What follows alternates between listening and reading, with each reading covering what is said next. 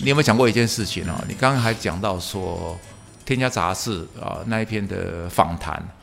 啊，让你父母亲有机会透过你妹妹的旁白去了解你心你心中那个小男孩他真正的想想法是什么。那你父父母亲大概从那时候开始比较释怀，可是你同样是扮演这个角色啊。嗯，比如说那个呃，我们今天的第一个小明有没有？他一定记住说万叔就是啊，帮他变成羊羊肉排老板的那个那个贵人啊。嗯也许他未来开了个那个连锁店也不一定啊。对，我觉得我觉得呃，这个点事实上是是更重要的，对你来讲，因为这个是支持你在这个产业的成就感。父母亲啊，功利主义导到小孩子的升学或者成绩的这一个上面是。因为他就是他的父母，嗯就像说你的父母希望你不要叛逆，有没有叛逆工程师跑去这个一样。可是今天如果说你没有去去就是听你内心就是排排那个日文的这个戏剧节目到凌晨三点，今天这个台湾的这个戏剧治疗产业就就少掉你这个灵魂人物，嗯，对吧？所以有些时候在你人人的一生就是一个时间的长河，你去观察来讲，就是说你做到这个地步，帮助到这个小朋友，那个意义就是远大于说他父母亲是不是啊、呃持续的投资或者持续去认同你这一部分。嗯。这这一部分我倒觉得还好，嗯。呃除非说他已经影响到你接案子，或者是让这个案子常常就是很可惜，他已经快要去达到一个阶段性的一个一个成就，或者是因为对这个小孩子来讲，这已经变成一个有意义的举动，在他心里已经埋下一个种子。嗯。那这个种子确实已经萌芽，已经可以去他往后这一辈子，能够让他在关键时刻的时候，不会老是扮扮演一个就是被霸凌，然后他也会勇敢去找自己人生目标。其实这个就就是无价之宝。嗯我觉得你的最大贡献是在这里啦，这个你一定要先肯定自己，不然你会走不下去。嗯，有我刚这样听听舅这样讲，我觉得有也有点被鼓舞，然后被疗愈的感觉。就其实有时候就是在那个当下会会一直专注在眼前的那个阻碍，我要去怎么样化解？因为我们觉得很可惜啊，对我们觉得他其实明明可以更好、啊，对可是你妈妈或爸爸如果这么急，又把他拉到功课逼他的时候，他那个刚萌芽的种子又被隐藏起来了。他他搞不好就觉得说，呃，羊肉串是假的，嗯，可是事实上羊肉串是当下是真的，因为他终于第一次尝到当老板那个滋味，嗯，那个那个那个 moment 哦，他。他事实上跟我们在现在工作是一模一样的那种那种那种情绪，那是真的。嗯，其实那个情况对小朋友是真的。那所以我在想说，真诚在你们的角色啊、互动里面，是不是一个很重要的元素？嗯嗯嗯哦，对，这这是肯定的，就是说，呃，所以所以我还蛮庆幸，就是因为我说真的，我没有想到我会做戏剧治疗师，要跟团体工作，因为我我小时候是那个上台我我会我会紧张，然后对啊，完全看不出来啊。然后我你是侃侃而谈。对，就就我常常每次去演讲，我都会讲一个故事。我现在就是我每次就是就是真的，我小时候发生就是我圣诞节我们要去上台领奖，领那个巧克力，父母发给发给我的巧克力，然后然后那时候我就在台下。好像是可能幼稚园左右吧，然后就台下我就看人大家都上去，然后他上去就在讲一些感言嘛，对。然后我觉得大家都越很越越来越兴奋，然后我是那个我就越来越焦虑，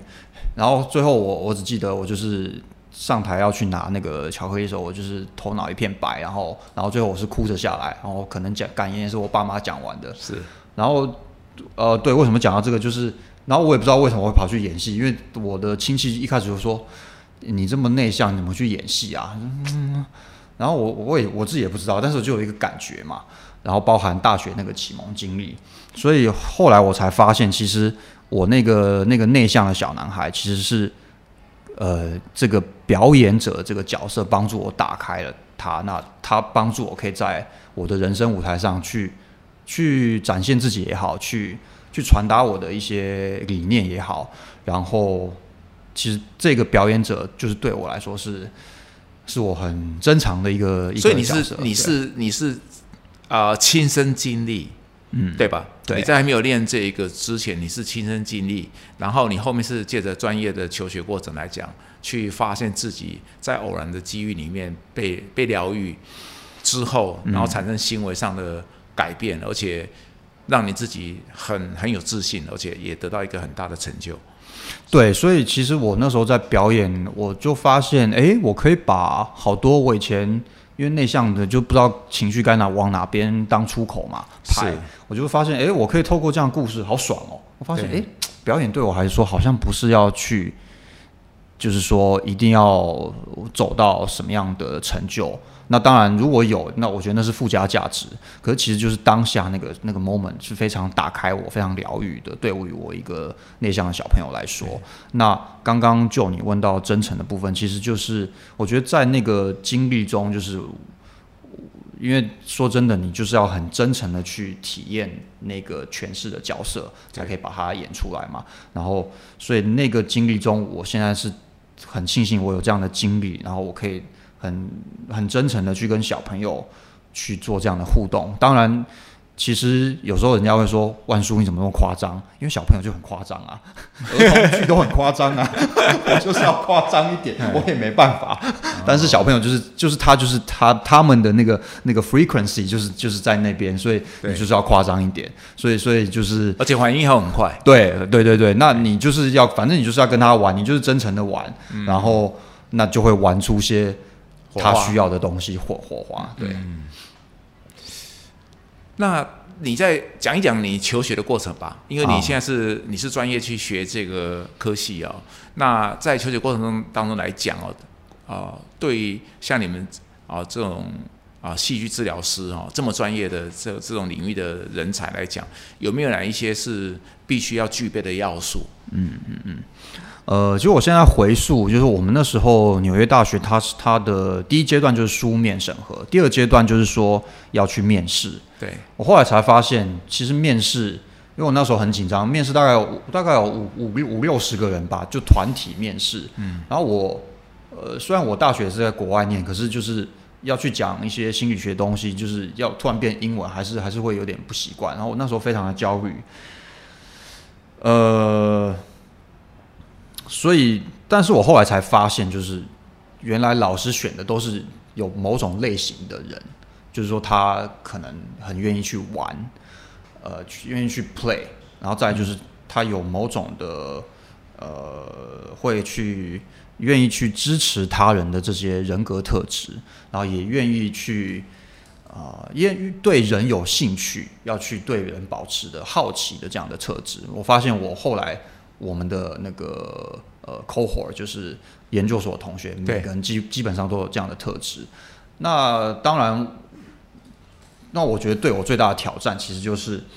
因为我接触的所有的心理学的知识都是从研究所才开始的。对，那我们的学习其实是跟心理治疗是一模一样的，只是我们变成用戏剧的方式来。我觉得这是关键诶、对你要你要讲诶、因为如果说你们像所有专心在国外哦，受到肯定，而且是蛮专业的、严格的这个课程出来哦，嗯在国内大家还会问你说啊，是你来演，我来演，这个蛮有点俏皮话来讲，其实有时候可以拉回来，就是说，其实我们跟心理智商是受到了严严格的训练是一样的，嗯只不过我们是用那种呃行动啊参与的方式哈、嗯来让来让就是啊。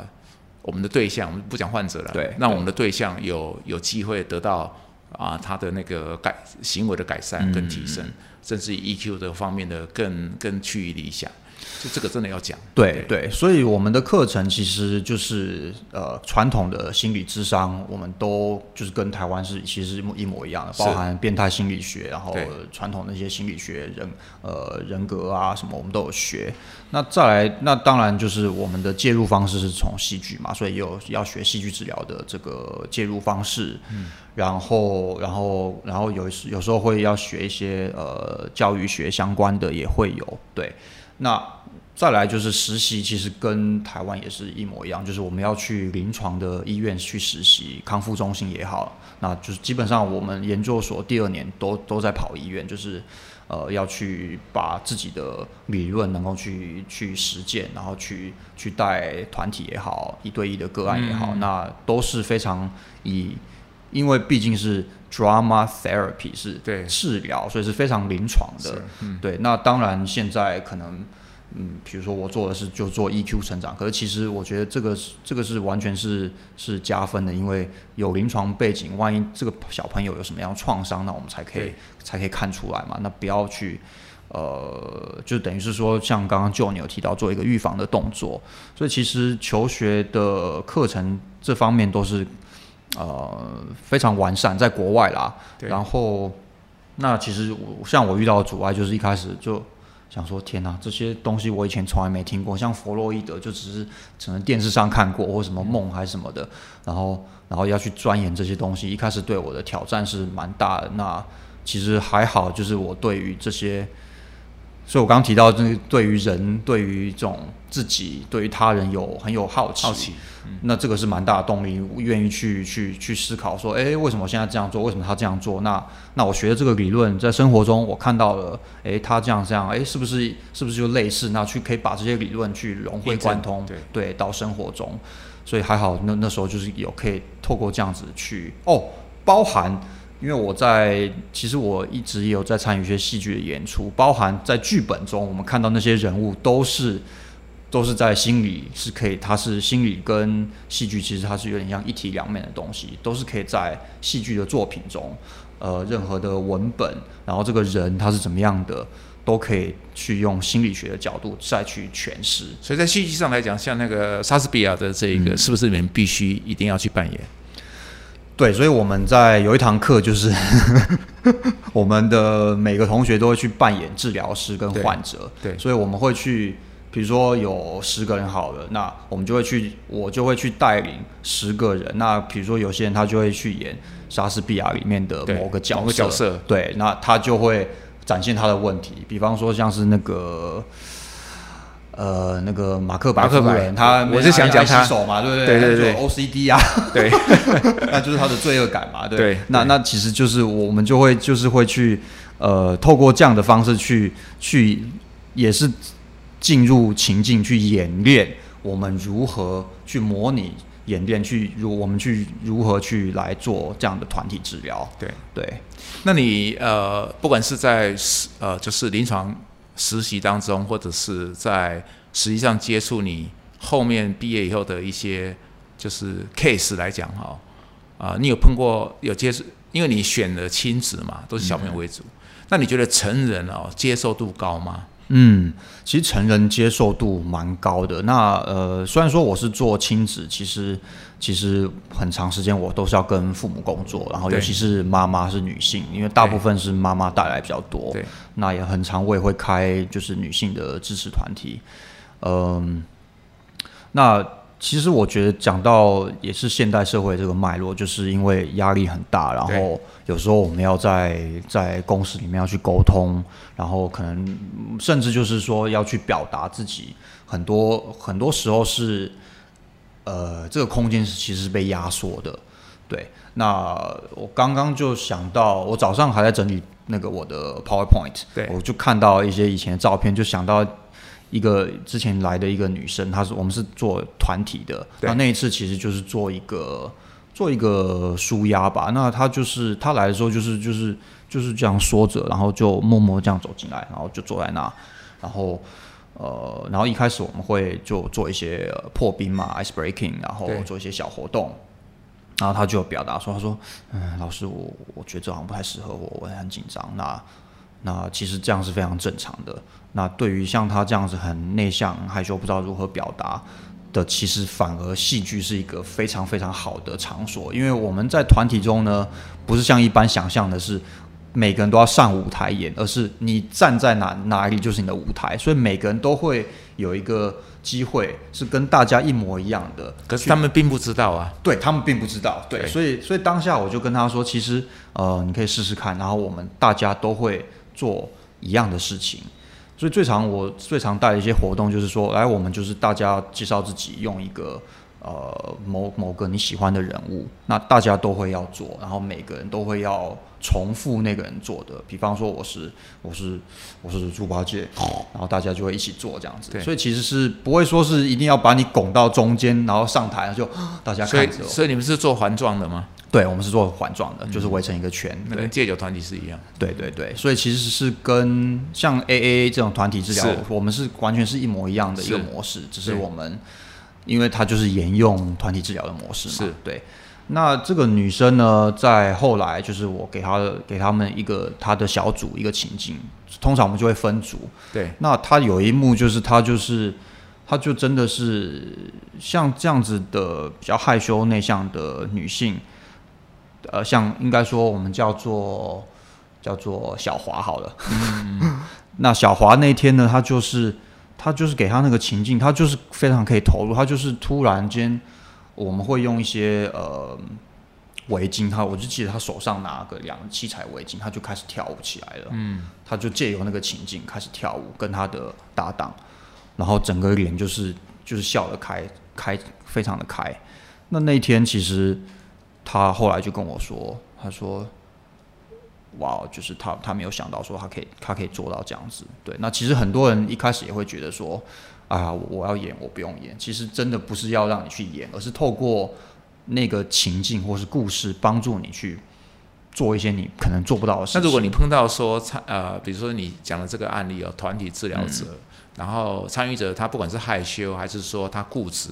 他就摆明就是说我就是不配合，那你怎么办？哦，那其实也是蛮好的，因为这是他的一个状态。那第一个就是呃，就是去接受。那再来我。团体的好处呢，就是可能会有团体中某个人会跟他有那个那个 frequency 会对到的，所以我就会就让那个人有某个角色让他去跟他沟通，当他在情境中去去去跟他有某种互动，那即使他在当下还是拒绝了，那但是我会邀请他去说说他的感受。所以你知道，你你现在讲的其实是关键点，我相信听听众朋友他们很想听的是这一部分。比如说你讲 A A 来讲的话。虽然说大家是做成一个一个就是圆圆桌状的哈，就是圆圈，但是他都是尊重每一个人，呃，可发表不发表，当然他是匿名的。但有人就站起来讲啊，我 pass 或怎么样，然后他们就没有进一步了，因为他是 pass 给下面那一个。然后等到每个人都讲完之后，那主办人再出来讲几句话就好。所以他基本上他都是单向去讲情绪的方式或干嘛，或者是讲说我戒酒。然后有些分享的就是让大家很感动，有些人讲到自己痛哭流涕，然后后来我再犯了，发生什么蠢事啊干嘛？然后等于是大家轮一轮一圈之后，时间大概差不多了。嗯 A A 或者是这些群体治疗很多是这个样子。可是你你今天带给我们的这个。呃，戏剧治疗很不一样的地方是，你们是很着重在互动，而且啊，治疗师就是像啊，像您本人会去判断当时的情况，去给他们制造一个机会，然后让啊频率相同的人他会有一个感觉，比如说这个人很固执不讲话，你就找一个看起来跟他一样啊，其实没关系，试一下没关系，或者是分教组都在一起，所以你会去根据现场的状况去。去做调整或判断，给他们每一个人有一个机会，甚至于你们会把这个当做说他已经是表示出来他的状况，只要他状况表示出来的时候，你们反而是认为这是一个啊机会点，可以去去让他感受到不同的东西，而让他这一次整个啊团体治疗结束之后，事实上是他，我我觉得你们很擅长播种，万是我觉得你们擅长播种，那这个是确实是跟我。呃，看到的或者是收集的这一些资料，有一个很大不一样的地方哦。是的，对，所以其实像刚刚那个例子来说呢，其实比如说在故事，我们假设用一个故事来说，那其实比如说就那个故事中，也不一定他就是要主角，那他在旁边也是可以参与的，那他也可以去。见证其他人的故事，然后，然后他不一定要参与，可是他当他见证，他会有感受。那这些感受其实也都会是他人可以去学习到的部分。对，所以其实，其实，在就像在戏剧团体中，每个人都是非常重要，每个人扮演的角色都重要，都不一样。然后，那他他要不要改变，其实不会强迫他。当然，我会给他一个种子。对，那但是那个种子就是。会给他一个契机。那至于他是不是今天要变成他想要的那样子，那我觉得这就变成说他自己的选择，他的选择。那但是每一次我们都会用邀请他，每一次都会有一个正向的一个鼓励，然后会给他一个舞台。嗯，对。这个有一个可以跟你分享的很有意思，就是呃，我其实今天和你来，我蛮开心的，因为我在我的生活经里面碰到几个很特殊的案例。嗯。呃，其中有个案例就是拒绝沟通，哦，视若无睹。其实啊，人呃人跟人之间就是能够相处和谐，然后大家就是很默契啊，或干嘛，不管是亲子啊、夫妻，或者是啊，就是兄弟姐妹之间的关系，这个当然就是大家很称羡，因为这等于是一个幸福的定义嘛。可是天下不幸福的事情特别多，对不对？所以有些是吵架，有些是冷战。可是我看到伤害性最大的是叫做视若无睹，把你当空气，而且长达二十年不讲话，冷暴力。哎，对，冷暴力这个是很恐怖的事情。然后比如说，呃呃，他对你有意见，那啊，他可是他因为是家族成员，他是要跟你沟通，嗯，那他就跟比安卡讲说，你给他讲啦，啊，崩离下，赶紧去讲。明明你就是在对面，他就这样透过第三者说，没有第三者的时候呢？他可能就不讲话，就指一下或干嘛？这个是以这一个人来讲，他是一个最大极限。然后这一种来讲，像所以像今天啊，就是我们要来访问你的时候，我突然想说，哎，借机会我或许可以跟你聊这一个，就是说，如果碰到你的这个对象里面，他拒绝沟通或者是不愿意表态的时候，你们有没有方法可以去去，就是说，在他心中埋下一颗种子，让他未来好可以，因为或许他来参加你这个治疗是。也是被迫的，那或或许是找上来这一个人是，他已经没有人可以再不讲话了，是他最后一个愿意跟他共事的，因为他如果在家族里面或者在一个家庭里面，他不可能跟任何人不讲话嘛，对嘛？一定要有一个人，或者是至少那个人是让他指指点点。那如果说今天是这个人带他到这一个机会来参加你的这一个团体的这一个智商来讲的话，而不信你的个案里面出现这种类型的时候，对，其实这种我们。好，呃，如果说一个人他拒绝沟通，那其实其实就是因为戏剧戏剧治疗它是一个后现代的一个呃呃疗法，那意思就是说，我们其实是非常非常欢迎你现在的状态的，我们拥抱你的当下。那你不沟通其实没有关系，我不完全不会强迫你，但是我们要怎么样来能够，比如说诱发他的这个。那个改变呢，其实其实像戏剧中的这个 play 这个元素就是非常的好，因为他可能就觉得说他只是来再去讲述某个故事，或者他就参与某个角色，但其实他就在在那个情境中某种程度的沟通了。那出现就已经是一个角色。对，只要他如果他愿意在那个出现，哇塞，那个不愿意沟通的人他在场上，他在那边，比如说他就是呃。扮演一个人走过去也好，或是干嘛的，然后跟别人有一个嗨，或者是眼神接触，这些都非语言沟通嘛。对，那那个的啪的改变，那个就是他的开始了。那那个我觉得非常的、非常的呃，就是说他不会非常的困难。当然，如果说我们觉得哇，他不会，那也会觉得很困难。非常。非常不困难，原因是什么呢？因为人类都是喜欢自发性、喜欢去 play 的。就像我们在在 enjoy，在在，就像就你在做咖啡，就像这样的工作，你是找到你的爱好嘛？那其实人类在做 play，在参与任何创造性、任何艺术的东西，其实这就是艺术的本质。这都是呃人类会是非常喜欢的，这是非常这是不可抗的一个东西的。对对，所以只要是有那样的情境。创造说不批判，然后不指责，然后并且非常正向的，那他只要定期定量的，一定会改变的，一定会改变，对不对？因为他虽然说不表态不讲话，但他已经观察到很多事情。对啊，只要他愿意第二次再来，对，就有机会。因为他如果是参与，就算是他参在台下，我们说见证者、观众的一个角色，他也是在参与。对那如果说之后邀请他说，哎，那请问你看这出戏你什么感觉？让你想到什么跟你生命经验有关的？喂，那他也是在沟通的，是哈。对，所以其实我觉得戏剧这个形形式就是它，因为它非常生活化，非常结合的点非常广，里面又可以结合肢体，又可以结合音乐。你放一个音乐，比如说呃，放一个音乐代表你的感受，然后去你去把它。呃，可能用用肢体表现出来，或者是呃 lip sync，就是说你用你跟着他去唱，但是你不是真的唱出来，去表达你的感受，这都算是一个戏剧的表达了。他只要有反应，对对对。那还有一个呃，我想问的问题就是说，譬如说啊，以小明的案例来讲，因为他是啊，他是同学，呃，曾经。透过你的帮助，那有改善，所以小明的母亲找到你。所以，但是在这之前是小明的母亲已经发觉到他有学习的障碍嘛？那，另外一个例子就是你刚刚讲到那个小花哈，小花她是参加团体治疗，可是她一来就很保守，然后她觉得她可能没办法去啊，或者是她个性很害羞内向，没办法参与团体活动，所以她跟跟你表明说她可能没有办法，结果没想到后面她大放异彩，她就这样跳跳起来了。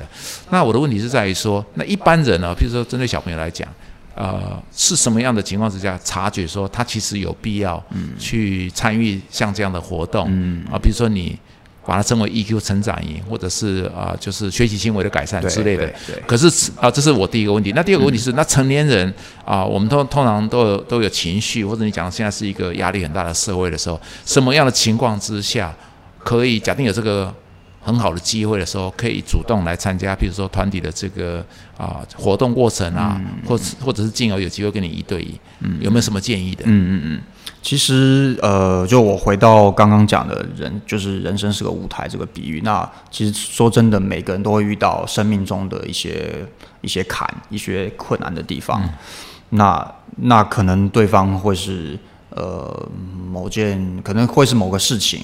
然后或是某个人。然后或者是某个要达成的目标，那其实这都会有情绪反应。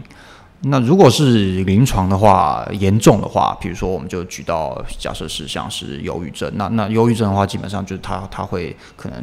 与人沟通就都不想嘛，然后会关在家里啊，然后会呃会出现很多低潮的反应。那这个是比较临床的。那其实就是如果说我们是从一个有点像是心理保健的一个一个方面来看，其实像这样的活动，我我现在不是在说一定要来参加什么戏剧活动啊什么的，而是说定期的能够去关注自己的感受，然后定期的去觉察自己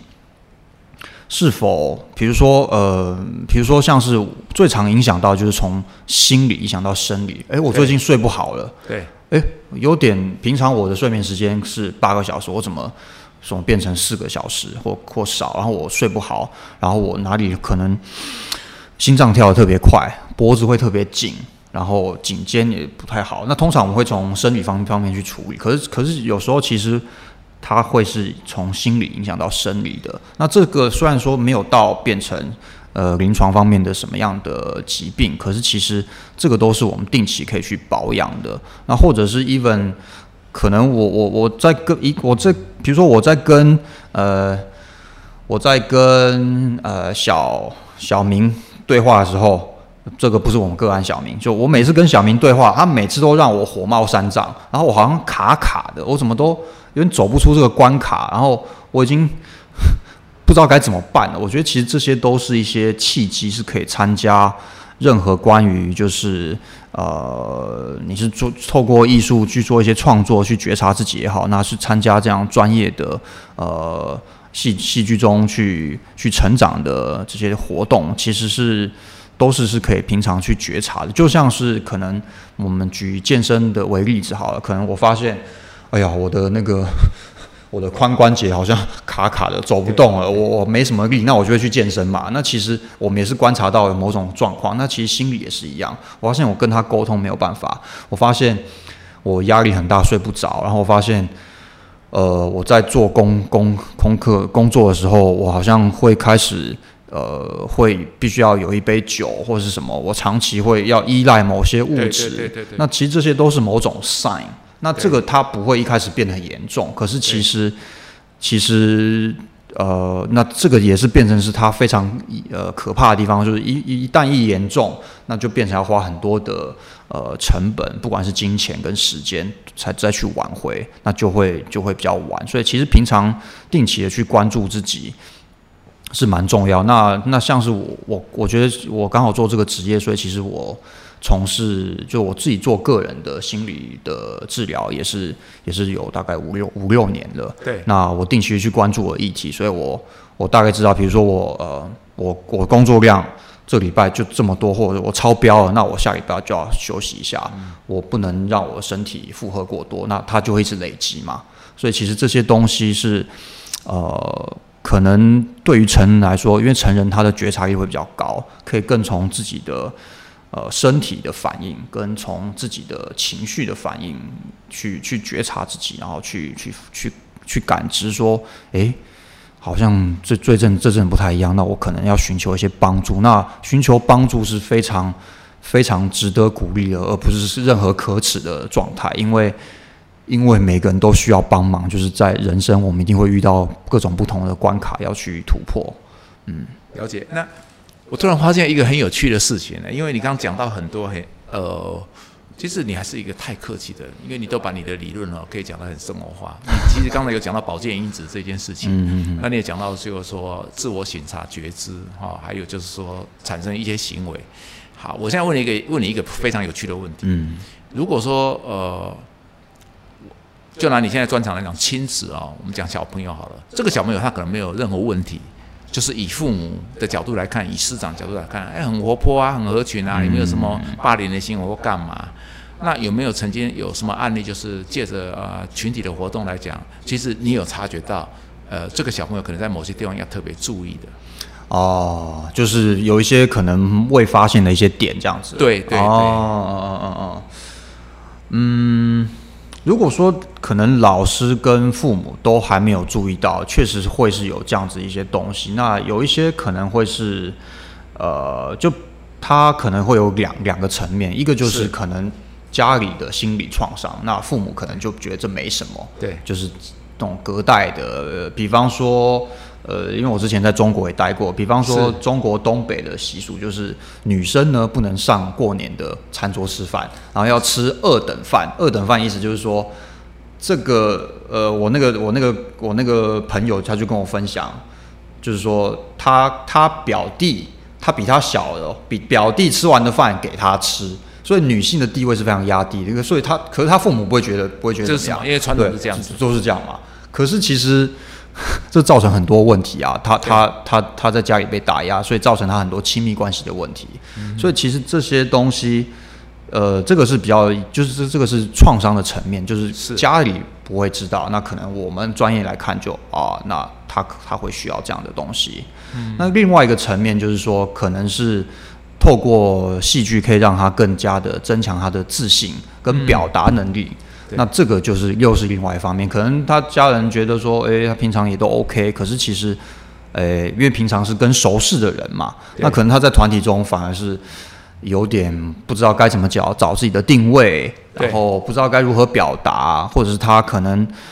在团体中会特别焦虑。那有时候反而你透过透过活动，你才会去看到，是，嗯，对，大概是这两个层面，对，我觉得。你这个团体活动哦，真的可以当做见解呢。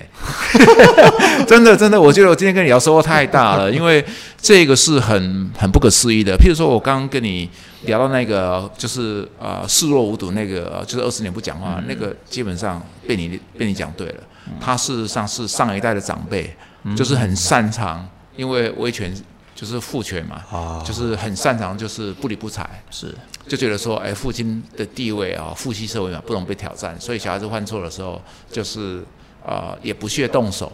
啊，就叫妈妈去讲，去去，甚至去去管教小孩或干嘛，然后小孩子不乖，他就就忽略他的存在。吃饭的时候嘛，然后啊小小孩子表现不错了，哎，他就会称赞一下，甚至叫妈妈夹菜给他或干嘛的。对，结果这个造成就是说，这个里面的成员长大之后，他对他自己的小孩子竟然也是用这个方式。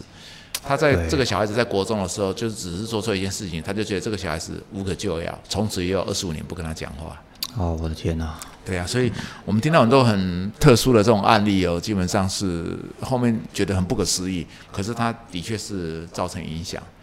那你看，这样在这个团体治疗当中，你可以发现这这一些，不管他可能或许没有问题，但是你启发他更有自信啊，表达自己的意见，然后找出人生的方向。其实我觉得这个也是你的这一部分一个很大的贡献。嗯嗯嗯嗯，这个蛮不错的，所以应该是鼓励说大家来参与这个团体的智商活动。不如改天我们邀请你来欧社来办一场好了。可以可以可以，我现在就让我们同事来来参与一下，对，我们可以讨论一下这种主题，因为这是超出我我的预期，因为呃，原本我是以为说可能就是有碰到状况哈，或者是像那个小明的母亲，因为她学习障碍，或者是啊那个团体的这个智商的这一个小花，她是没有自信，然后在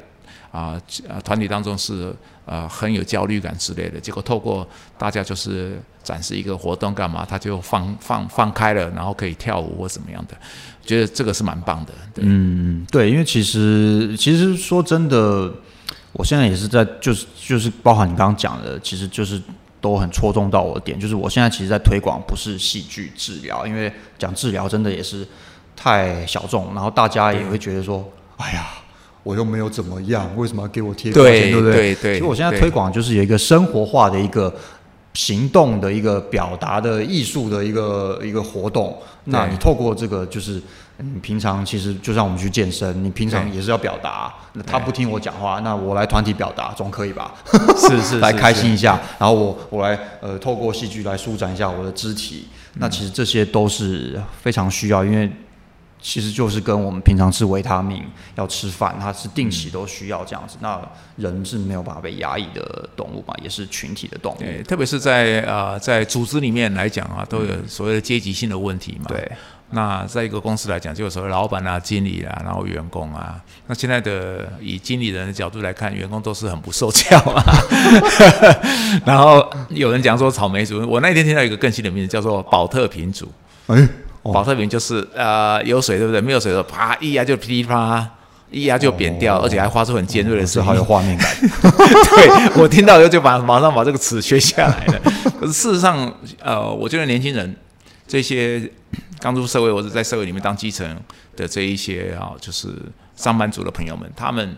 也不想让人家这样形容，说自己是草莓族或者是保特瓶族之类的。那他们有志难伸的时候，或者是呃没有办法去向上沟通的时候，他们采取的方式就是同彩的方式嘛。那这样子来讲，其实久而久之也造成问题。所以有时候呃，身边的一些小朋友在有机会跟他们聊天的时候，像他他他跟我讲说，他可能想要换工作或干嘛。那我有时候就会聊说，你愿意聊就，那你离开的原因是什么？那个主管难搞啊，机车啊什么的。我说，那你你知道下一家公司那个主管就不不机车吗？还是那个主管就是开汽车的什么的？他就他完全没有办法回答这个问题，他就觉得啊，这是北宋啊，就是好像离开之后眼不见为净啊。嗯。那通常我就就会跟上一个话题啊，你这样子曾经换过几个工作？那有些人就还不错，是碰到一个很大的状况。那有些就沉默不语嘛，那你就知道就是很很轻易就是决定要。要要换另外一家公司或什么的，这当然是一个就是反正此此处不留爷，自有留爷处，我就我就离开了嘛。嗯那在服务业来讲，这个这个当然就是比例就会高很多。那主管眼中只看到这一个人有没有留下来，就是跟你共事而已，看的层层面也许是没有办法那么深。我觉得除了说身心灵方面的问题以外哦，就是每一个人在他的组织里面哈。面临的这些压力啊，或者压缩或什么的，基本上都会有需要被检视的机会，或者是说参与你设计的这些活动，让他们有一个啊舒舒展筋骨的机会，是不是找出一个方法，可以让他们重新找到另外一个沟通的模式，或者是找出一个双方可以稍微更坦诚一点的方法？我觉得这个贡献也蛮多的。对，其实其实讲到这个呃，就是。刚好讲到在在这公司内部的，比如说沟通也好，凝聚啊，然后呃压力啊，其实这个就是我我觉得其实 我今年也开始正在学，就是接受自己，因为以前呢我就是是工程师嘛，那对对，那我其实我在我在的企业都算是还还蛮大的，那那其实以前我自己也是有遇到这样的状况，对，那那其实以前有一阵子。包含我在演戏当戏剧治疗师，我都不太去提这个，因为我觉得好像跟我越来越远。那其实我最近，包含最近几年才开始去接受，因为我其实，在呃就在之前在中国的时候，我有参与一些企业的这种压力的培训，包含沟通。那其实他们就是中国这一块，他们是呃，所以刚刚你就你讲说你很重视这个，我其实还蛮听到很蛮开心，因为包含我以前的员工的这个角色，就是。真的是以前那个我那个主管就是处女座，我靠！然后又是那个，我现在不是说你这个天蝎吗？我好像讲到，但是他的就是那个处女座呢，因为他是非常完美主义，非常好，但是他他的那个情绪是直接是在电话里那个他那个。我跟他讲电话，我是那个心脏是大概血压不知道升高到一百六还多少，我是被他骂到不行的。那那个以前我都没有，就是觉得说呃有人可以帮助我，也没有这样的意识。可是后来我在中国去带领这样的呃企业的内训啊，然后凝聚力沟通，我才才知道，哎，原来有人在重视这些。然后我也我也最近才在接受说啊，原来。我可以做这样的角色，因为我懂公司到底在干嘛，因为我有这样的经历。因为你当过工程师嘛，然后我当你被 K 过啊，对，然后然后我还当过就是工程业务，所以这些其实压力我都懂。然后所以我真我也正在接受，所以真的你刚讲到这个，我会觉得在台湾有有这样的价值观的人，其实是很值得被被去重视。然后因为因为这些东西真的太重要，因为你我前阵去竹科开会，对，那个计程车司机就跟我讲。我今天讲好多故事，但是这个故事很重要，因为他就跟我说，他目睹了什么很高层的主管的小朋友，因为那个主管就是压力太大，每次回家都家暴，然后那个小朋友就直接在车子里面自残，然后直接送医。那其实这些都是因为活生压力工作，对对。那所以很多东西其实真的不能累积，那你真的不知道他什么时候会爆。嗯。那所以这些活动。就是让心里有一个表达的管道出口是非常重要，不管是在公司也好，在家里、在学校，其实真的是非常重要的。对，太棒了，太棒了，对呀。那你觉得应该好话题哈？虽然说我今天我跟那个万叔聊的是欲罢不能啦，不过按照我们这一个就是。啊，我们这个单元还是很重要的一个地方，就是我们帮万叔配了一款配方。其实万叔哦，你要求这个咖啡的风味哦，对我们来讲哈，也是有一点难产，你知道吗？因为你要浓郁，然后又带一点那种就是浅焙的果啊果酸，尾韵又要花香出来。这个我觉得跟你的人生际遇哈有。很大的关系，因为你现在就像啊冬天里面盛开的花一样哦，很细腻。可是前面要经过寒冬。谢谢谢谢。那你觉得这个咖啡的呃风味口味适合你吗？我我就是我一开始喝喝到的时候，就觉得哎很浓郁，然后我想说啊，是不是会跟一般的就是外面很浓郁的那种咖啡重烘焙一样？哎，但是我就发现它最后是它浓郁，它就会收掉，然后收掉我。我其实平常是对那种食物是有时候我还蛮喜欢钻研的，然后所以我就特别喜欢描述，所以它就会收掉，收掉之后它就它就开始有点那种果酸出来，然后我就其实我今天喝到是有点我不知道对不对，因为我不是很专业，但是有点像是那种柑橘啊、柳橙那种那种那种对，而且是成熟的，对对对对对，不是酸，对嗯，那我觉得就是其实呃戏剧治疗师有时候也是蛮戏剧化，就是对我来说是很蛮惊喜的，对，然后。呃，我我的室友他是蛮喜欢咖啡，他就跟我说，温咖啡的温度也会影响。我现在又在喝的时候，对，低温很不一样，对，它就更不一样了，对。然后现在就是它会有，哦哇哦，对，它就是它有苦，但是又会带那个甜，它有甜出来了。刚刚一开始会有那种酸味，对，所以又会更不一样。所以就是这一款。嗯，你把它取名叫什么？因为你知道，我们把命名权放给你，你知道吗？我们是不是配出你要的？我自己很三八取名叫做“遇见万书”，那“遇”是疗愈的“遇”。哦，不错，这个名字取得好。对，啊，记得英文名字要给我们。对，那英文名字本来我是写呃，a positive encounter with Uncle One，后来好像我觉得不一定要 positive，因为你遇到我全部都 positive，这样不好玩啊。对，就是我讲一个就真实，叫 a authentic encounter with Uncle One。哦，这个字取得不错。对对对对对。哦，nice。所以我很很感谢呃，就是欧式咖啡有 接受了我这高难度的那个，但是我我非常喜欢这款咖啡。这是你的配方啊，谢谢谢谢。基本上要你同意，我们才可以对外哦提供给其他的朋友们。是是是，那也是你的福利啦。就我们在录 podcast 的时候哦。一定会是让我们的 speaker 会有他专属的这个配方。哇，太开心了！那呃，我们大概有这一次又要分两集左右了哈。那万叔，你有没有在这个我们 podcast 访谈告一段落的时候，你有没有什么想要跟听众朋友分享，或者是有什么建议的？像刚才你有提到，我先可以帮你做一个简单的我这边的观察的一个一个小小的结论哦。第一个就是说，呃，这个啊、这个行动哦的疗愈哦，基本上它是很适合从小朋友一直到啊，只要是还可以走路的人，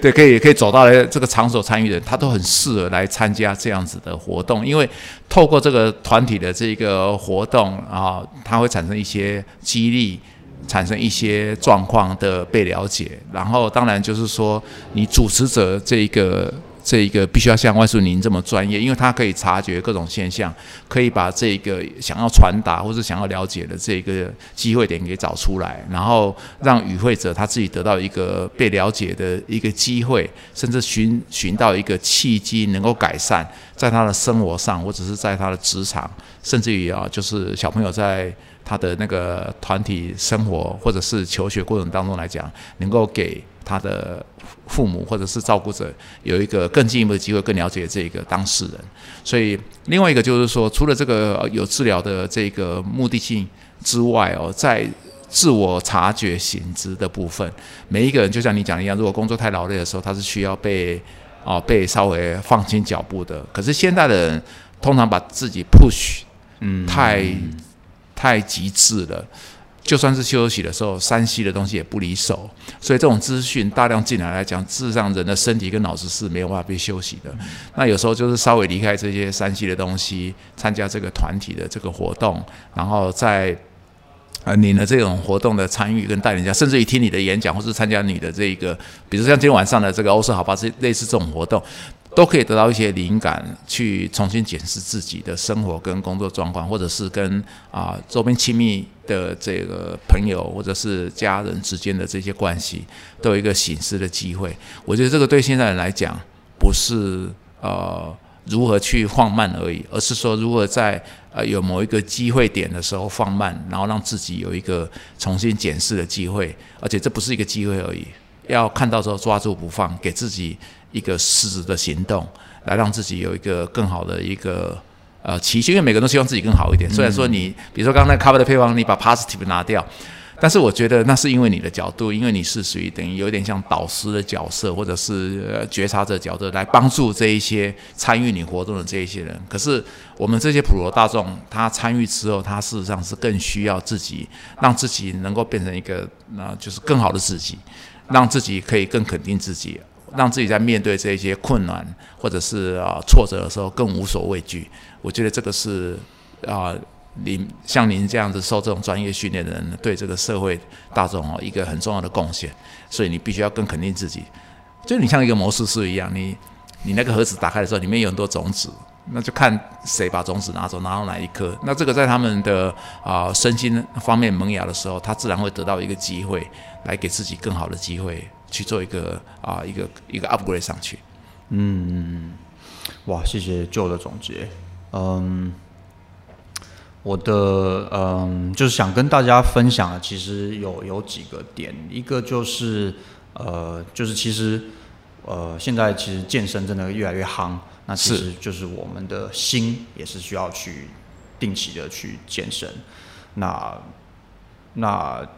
不一定就是你要来参加戏剧，因为戏剧是可能他觉得，诶，我觉得戏剧好像对我特别有兴趣。任何的呃形式的呃能够帮助你表达，去然后帮助你去更了解自己，都非常好。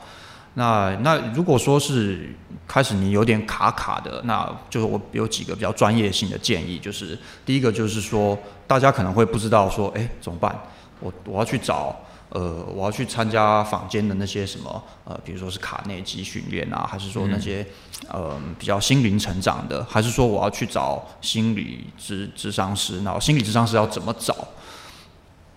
那如果是真的有点卡，其实我建议还是找专业的，那就是心理，任何有心理师执照的，任何有证照的，因为因为我们不知道，因为你不知道你去参与的时候，对方能不能够 hold 住你，这个非常重要。是那有点像比喻，有点像是心灵成长，有点像是